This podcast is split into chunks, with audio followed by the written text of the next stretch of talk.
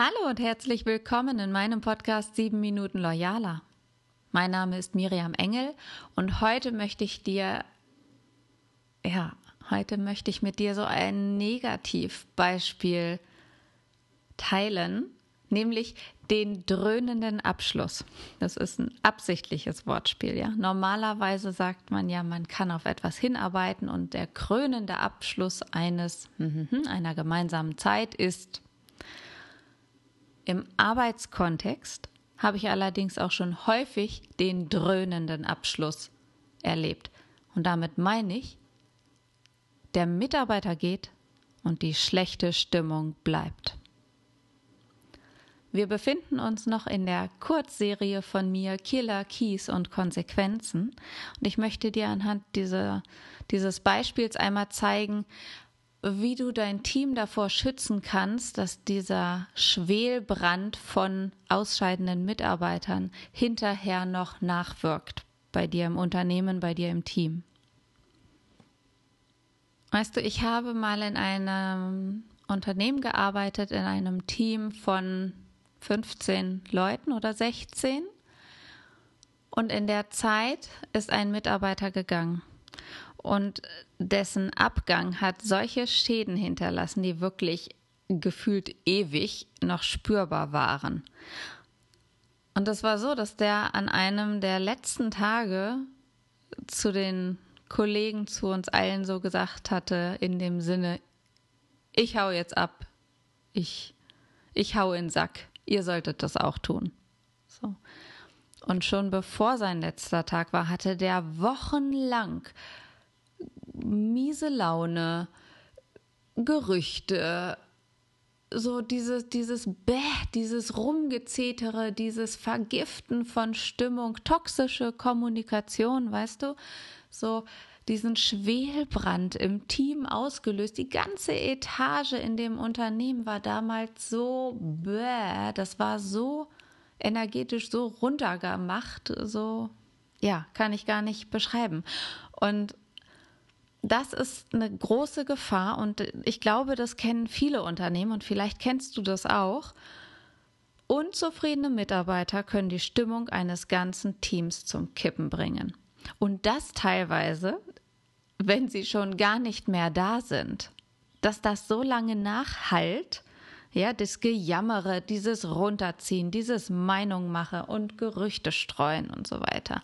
Und so verletzend solche Verhaltensweisen auch sind, ist es ganz besonders wichtig für den Chef, für die Führungskraft, für die Führungsfrau, sich bewusst zu machen, was dahinter steckt. Und in der Regel ist das ja eine persönliche Not. Ne? Nun bei dem Mann, den ich jetzt im, äh, bildlich im Kopf habe, da war das wirklich so, war ein offizieller Abschluss, also Richtung Ruhestand, das war ein bisschen früher als Ruhestand eigentlich sein sollte. Das passte ihm vielleicht auch nicht. Und ich nehme an, dass es ein gekränktes Ego war.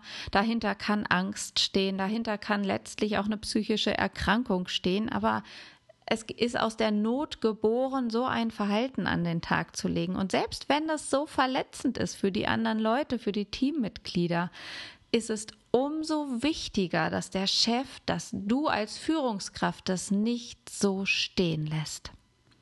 Wenn du Schaden von deinem Team abwenden willst, dann musst du reagieren.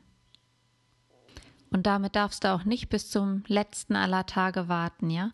Also wenn du es schon im Meeting erlebst, ein Mitarbeiter verdreht die Augen, dann ist das ein Zeichen für Frust und Resignation und das kann nicht so stehen bleiben. Allerdings ist das Teammeeting jetzt in diesem Beispiel selbst nicht angebracht, das anzusprechen, sondern es ist wichtig, darauf im Vier-Augen-Gespräch einzugehen und zu gucken, erstmal zu signalisieren, dass du irritiert bist, und an der Reaktion zu gucken und herauszufinden, was diesen Menschen, diesen Mitarbeiter so in den Widerstand bringt. Und selbst wenn ein Ausscheiden ansteht, also Kollegen, wenn du Mitarbeiter hast, die kündigen, frag aktiv danach, welche Gründe es hat. Hat es mit dem Arbeitsplatz zu tun oder hat es private Gründe? Wenn du als Führungskraft nicht fragst, geht der Mitarbeiter mit der Information manchmal, nämlich in diesem negativen Falle, wenn der, wenn diese Stimmung schon so verpestet ist, wenn der gelaunt ist, wenn der gekränkt ist, dann wird der innerlich so einen starken Monolog führen, dass äh, diese Information, diese Kraft, diese Energie gewinnt, die muss der Mann, der, die Frau unbedingt noch loswerden. Und wenn du nicht fragst und diesen Kanal bietest, das loszuwerden, dann kann es dir passieren, dass er zu jemand anderem geht oder sie zu jemand anderem geht oder im schlimmsten Fall zu allen anderen, die gerade ein offenes Ohr haben oder nicht rechtzeitig auf den Bäumen sind. Ja, also dieses, es braut sich was zusammen, da ist ein innerer Widerstand. Wenn der nicht behandelt wird, dann wird er größer. Das ist wie eine Infektionskrankheit. Und ja, schau mal, ob du da ein Frühwarnsystem entwickeln kannst. Nutz auch die Team-Meetings, die du hast im Unternehmen, um so ein Gespür zu kriegen, gibt es irgendwo Resignation? Gibt es irgendwo Ängste oder Widerstände? Das herauszufinden, um dann rechtzeitig darauf einzugehen, bevor solche Folgen und unangenehmen Spätfolgen kommen. Und wenn du das tust, dann hab immer im Kopf, du tust das auch für dich, aber nicht nur für dich. Dann stell dir mal vor, wie soll jemand mit einem Kollegen, der hinter dem Rücken der anderen schlecht spricht, andere gegeneinander aufwiegelt, wie will man mit so jemandem je wieder vertrauensvoll zusammenarbeiten? Hast du das schon mal erlebt? Ich nicht. Das heißt, wenn sich Mitarbeiter illoyal verhalten, dann hilft meiner Erfahrung nach auch nur eine Trennung. Also Klarheit.